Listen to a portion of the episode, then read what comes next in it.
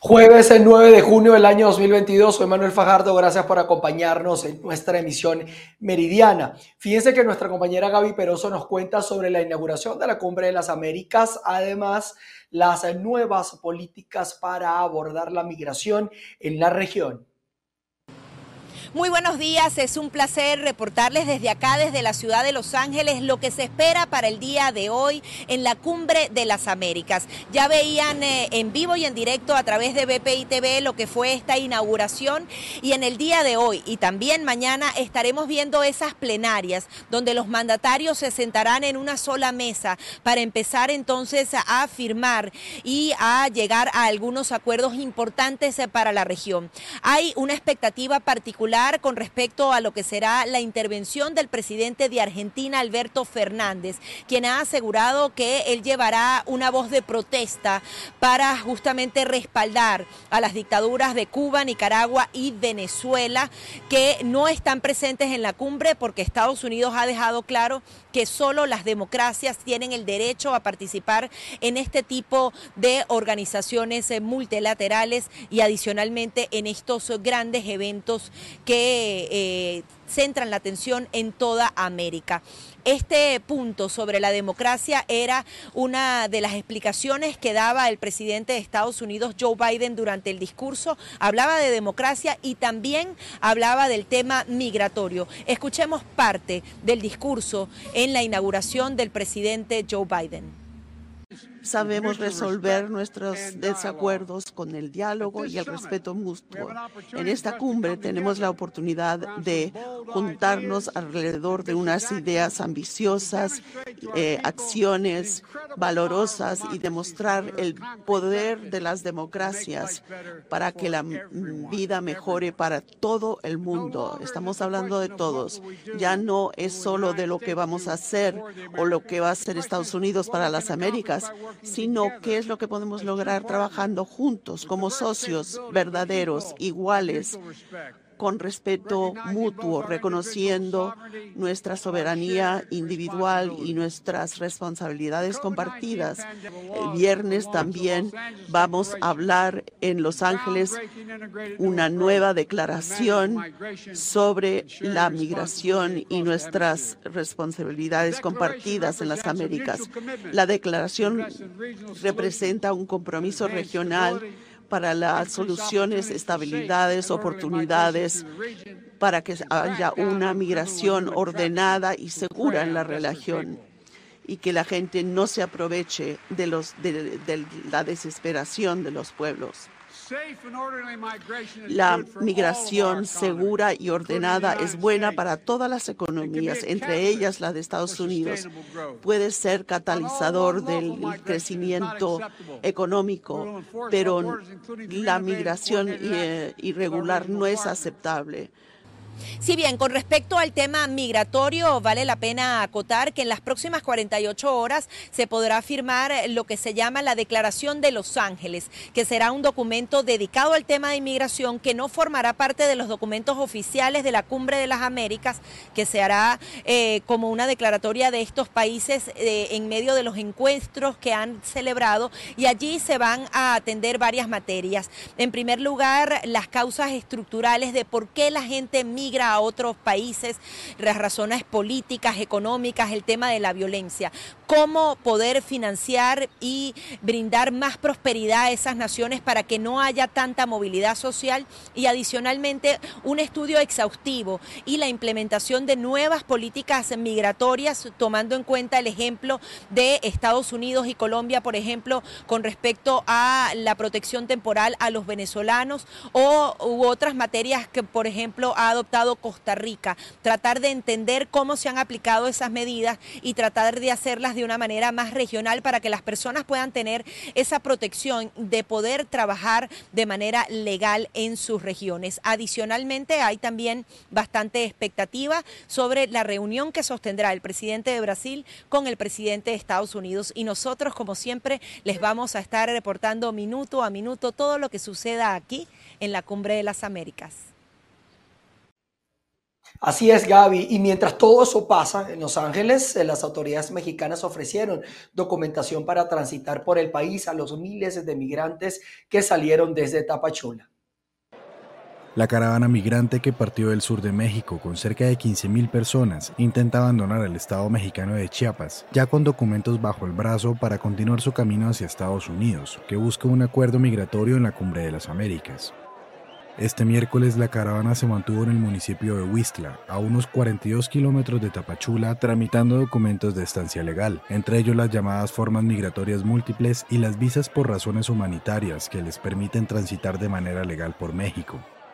El documento llamado Forma Migratoria Múltiple es el que acredita la estancia legal en el país y con el que los extranjeros tienen regularmente 186 días para poder salir del país y moverse por el territorio mexicano.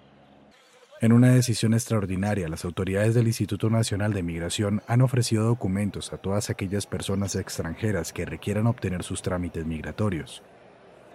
El venezolano José Cruz, quien salió en la caravana este día lunes, fue uno de los miles que se enteró de que el INM estaba entregando los documentos, por lo que esperó durante tres horas para que le entregaran su forma migratoria múltiple, esta con vigencia de 30 días para tramitar de manera libre por el país.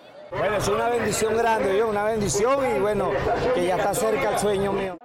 Otra migrante venezolana, Heidi Mar, quien viaja embarazada desde su país y ha enfrentado las severas condiciones climáticas en Chiapas, logró llegar hasta este punto a pesar de los riesgos que puede tener en su etapa de gestación.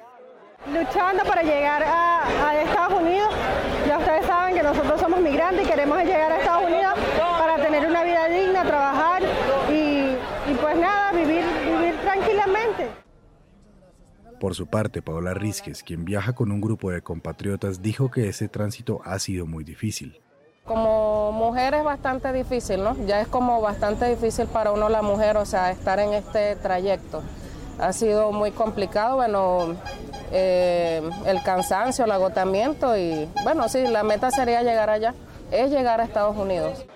La caravana refleja un flujo migratorio récord hacia Estados Unidos, cuya Oficina de Aduanas y Protección Fronteriza detectó a más de 1,7 millones de indocumentados en la frontera con México en el año fiscal 2021, que terminó el 30 de septiembre pasado.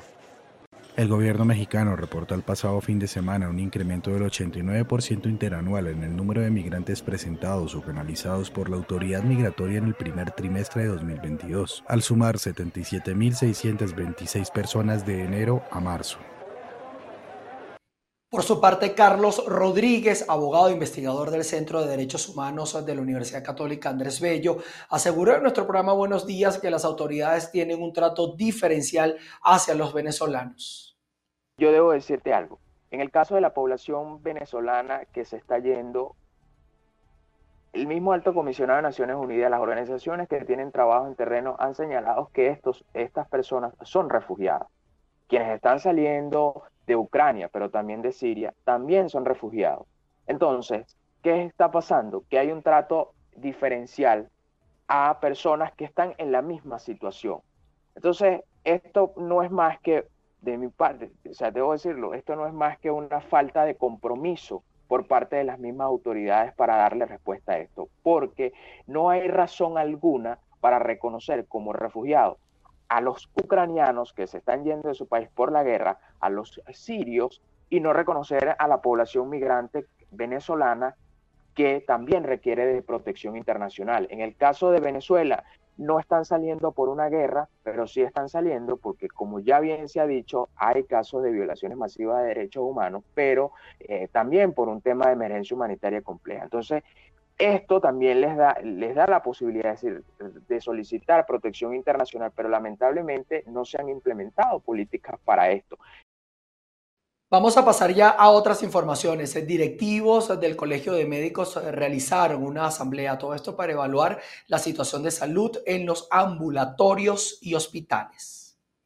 Gracias por el contacto que lo establecemos a esta hora desde el Estado Carabobo, región central de Venezuela. A mi lado, el doctor Jorge Pérez, miembro de la ONG Médicos Unidos por Venezuela, capítulo Carabobo, hoy manifiesta su preocupación ante las recientes detenciones dirigidas al personal de salud.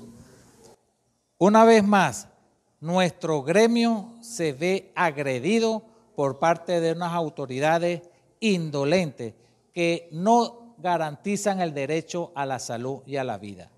No puede ser que en Venezuela se siga acosando al poco personal de salud que queda en nuestros centros hospitales y que lo han abandonado por las razones que todos conocemos. Hacemos un llamado a nuestros pacientes, a los familiares, a que se dirijan a los directores de los hospitales porque ellos son los responsables de administrar los insumos y les den la cara, porque es insostenible que se nos siga acosando a nosotros, acusándonos de ladrones. Qué ironía, después de la pandemia pasamos de ser héroes de bata blanca a ser tratados como delincuentes. Declaraciones del doctor Jorge Pérez hoy manifiesta su preocupación ante lo que ocurre en el estado Carabobo y en el resto del país. También hizo un llamado al gremio a dirigir esta atención en relación a la falta de insumos a quienes están al frente de estas instituciones, pues a su juicio son quienes deben dar la cara a los familiares y a sus pacientes. Con esta información despedimos este contacto desde el estado Carabobo Bobo, quien reporta Ruth La Verde.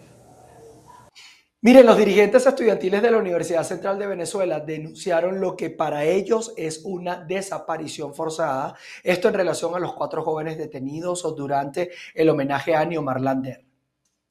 Sí, hacemos este contacto desde la Universidad Central de Venezuela, en donde dirigentes estudiantiles exigen la liberación de los jóvenes detenidos durante el homenaje a Niomar Lander. En un transporte público. Vimos cómo se da la detención de nueve jóvenes, de los cuales habían jóvenes que no tenían nada que ver con actividades políticas, que gracias a Dios hoy están liberados, que son cinco. Pero todavía quedan cuatro jóvenes que hacen militancia política específicamente en el Partido Voluntad Popular y de los cuales tenemos dos usevistas. Carlos Maneiro, que estudia en la Escuela de Estudios Políticos y Administrativos, que es la Facultad de Ciencias Jurídicas y Políticas, y Luis Martínez, que es estudiante de la Escuela de Química de la Facultad de Ciencias. Nosotros de la Federación de Centros Universitarios rechazamos contundentemente la detención arbitraria que se realizó hace 48 horas y también la desaparición forzada de la detención de estas personas. Jóvenes como nosotros que ese día fueron a una conmemoración de la muerte de Neumar, que hace cinco años murió lamentablemente por el al aparato represión, represor del régimen. Y hoy vemos cómo ese mismo aparato represor hoy está haciendo la desaparición forzada de cuatro jóvenes que hoy no se saben dónde están, que hoy no se sabe cómo están y que hoy ni siquiera tenemos y se ha respetado el debido proceso. Hoy se viola la constitución fragrantemente cuando vemos que no se respeta la integridad física de cuatro personas que tienen la edad de nosotros como jóvenes de dos usevistas que lo que estaban haciendo ese día era manifestar de manera pacífica y que hoy lamentablemente no sabemos cómo están y no sabemos dónde están. Hoy la exigencia de la Federación de Centros Universitarios es clara. Saber primero dónde están, saber si se les va a respetar el debido proceso y que sean liberados con, ya de manera inmediata, porque no han hecho absolutamente nada. Ni Luis Martínez, ni Carlos Maneiro, ni ninguno joven que fue apresado ha realizado ningún delito como para que hoy esté desaparecido. Y todo, absolutamente todo lo que le pase a estos jóvenes es responsabilidad del Estado venezolano. Nosotros, como la Federación de Centros Universitarios, Estas fueron partes de las declaraciones de Jesús Mendoza, presidente electo de la Federación de Centros Universitarios, quien aseguraba que eh, de estos jóvenes detenidos durante el homenaje a Norman Lander, dos son estudiantes de esta casa de estudio, por lo que exigían el respeto al debido derecho y su pronta liberación. Recordemos que el pasado martes nueve jóvenes fueron detenidos durante un homenaje realizado en la Avenida Libertador tras el asesinato de Neomar Lander. Desde Caracas, Venezuela, María Alejandra Silva. Nos vamos hasta el estado Trujillo porque cuatro personas resultaron detenidas en el hospital de Valera, todo esto por presuntos actos de corrupción. Saludos, hacemos este contacto desde el estado Trujillo. El gobernador de la región, Gerardo Márquez, informa acerca de lo que sería la detención de cuatro personas por incurrir en presuntos hechos de corrupción en el hospital de Valera. Uno de los casos tiene que ver con cobro indebido en lo que es eh, partidas de nacimiento y el otro sería una enfermera por presuntamente tener insumos médicos en su locker en este caso privada de libertad, una enfermera. Siempre lo voy a recalcar, yo no tengo nada contra los médicos ni contra las enfermeras. En la mayoría son gente honesta, trabajadora, servicial, pero contra estos que se roban los insumos y los medicamentos de los hospitales, voy con todo. Seguimos luchando y voy a... Háblame Gerardo, hicimos el seguimiento y aquí está.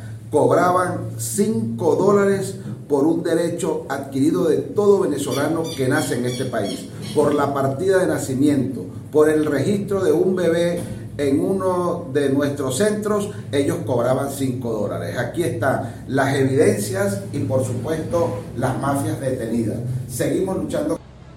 Un aproximado de ocho personas han resultado detenidas en lo que va de los meses de abril, mayo y estas semanas de junio en el estado Trujillo, específicamente del Hospital Central de Valera, por estos presuntos hechos de corrupción. La Fiscalía del Ministerio Público se encuentra ante las averiguaciones eh, para detectar todas las irregularidades que se han venido presentando en este centro asistencial.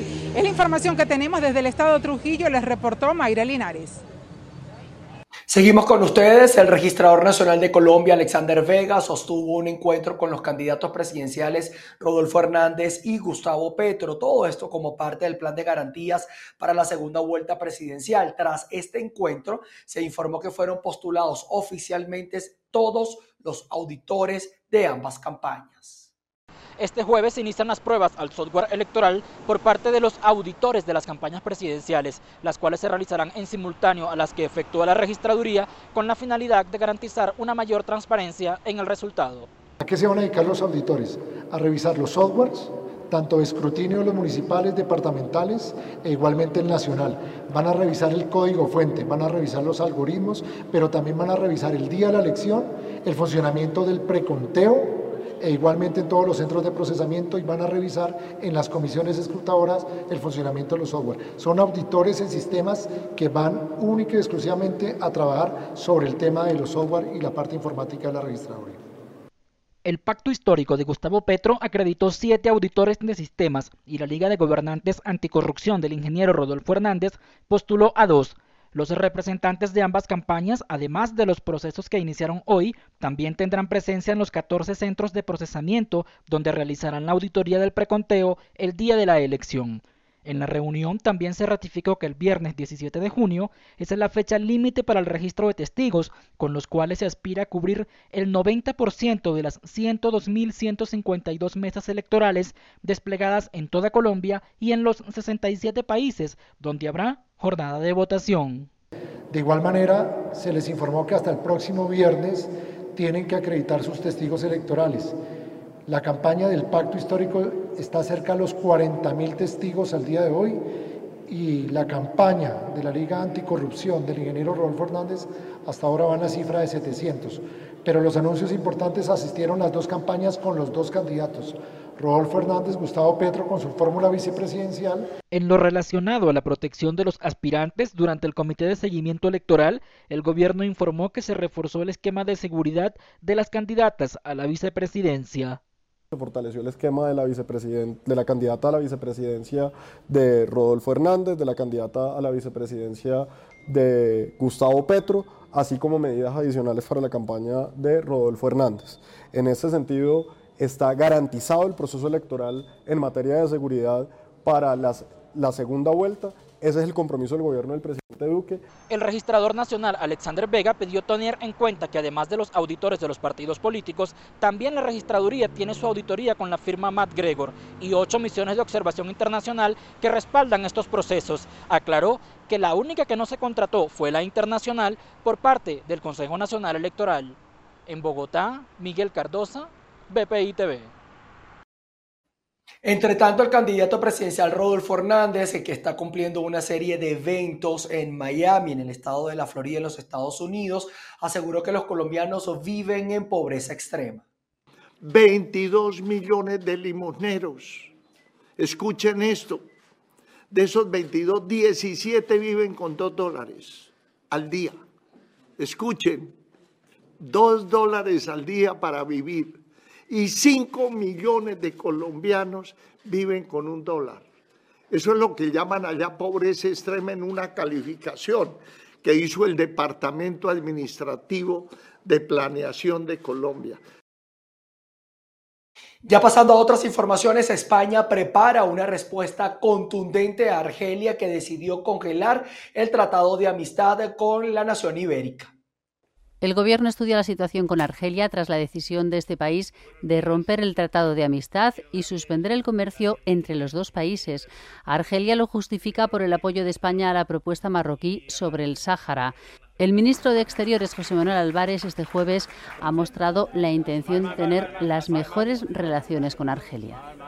Estamos en estos momentos analizando eh, exactamente eh, las implicaciones eh, de esa medida, el alcance práctico, las implicaciones tanto a nivel nacional como también a nivel europeo para eh, dar la respuesta adecuada, serena, constructiva, pero también firme en la defensa de los intereses de España y de los intereses de las empresas españolas.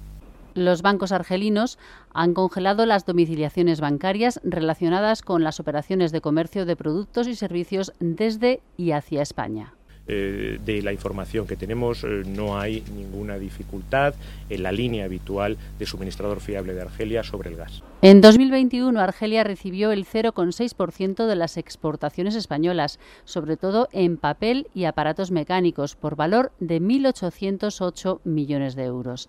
En ese año, España compró Argelia por valor de 4.768 millones de euros, casi la totalidad en combustibles. Es el 1,4% de todas las importaciones. Para Israel, la bandera palestina es motivo de represión policial y podría incluso hasta prohibirse.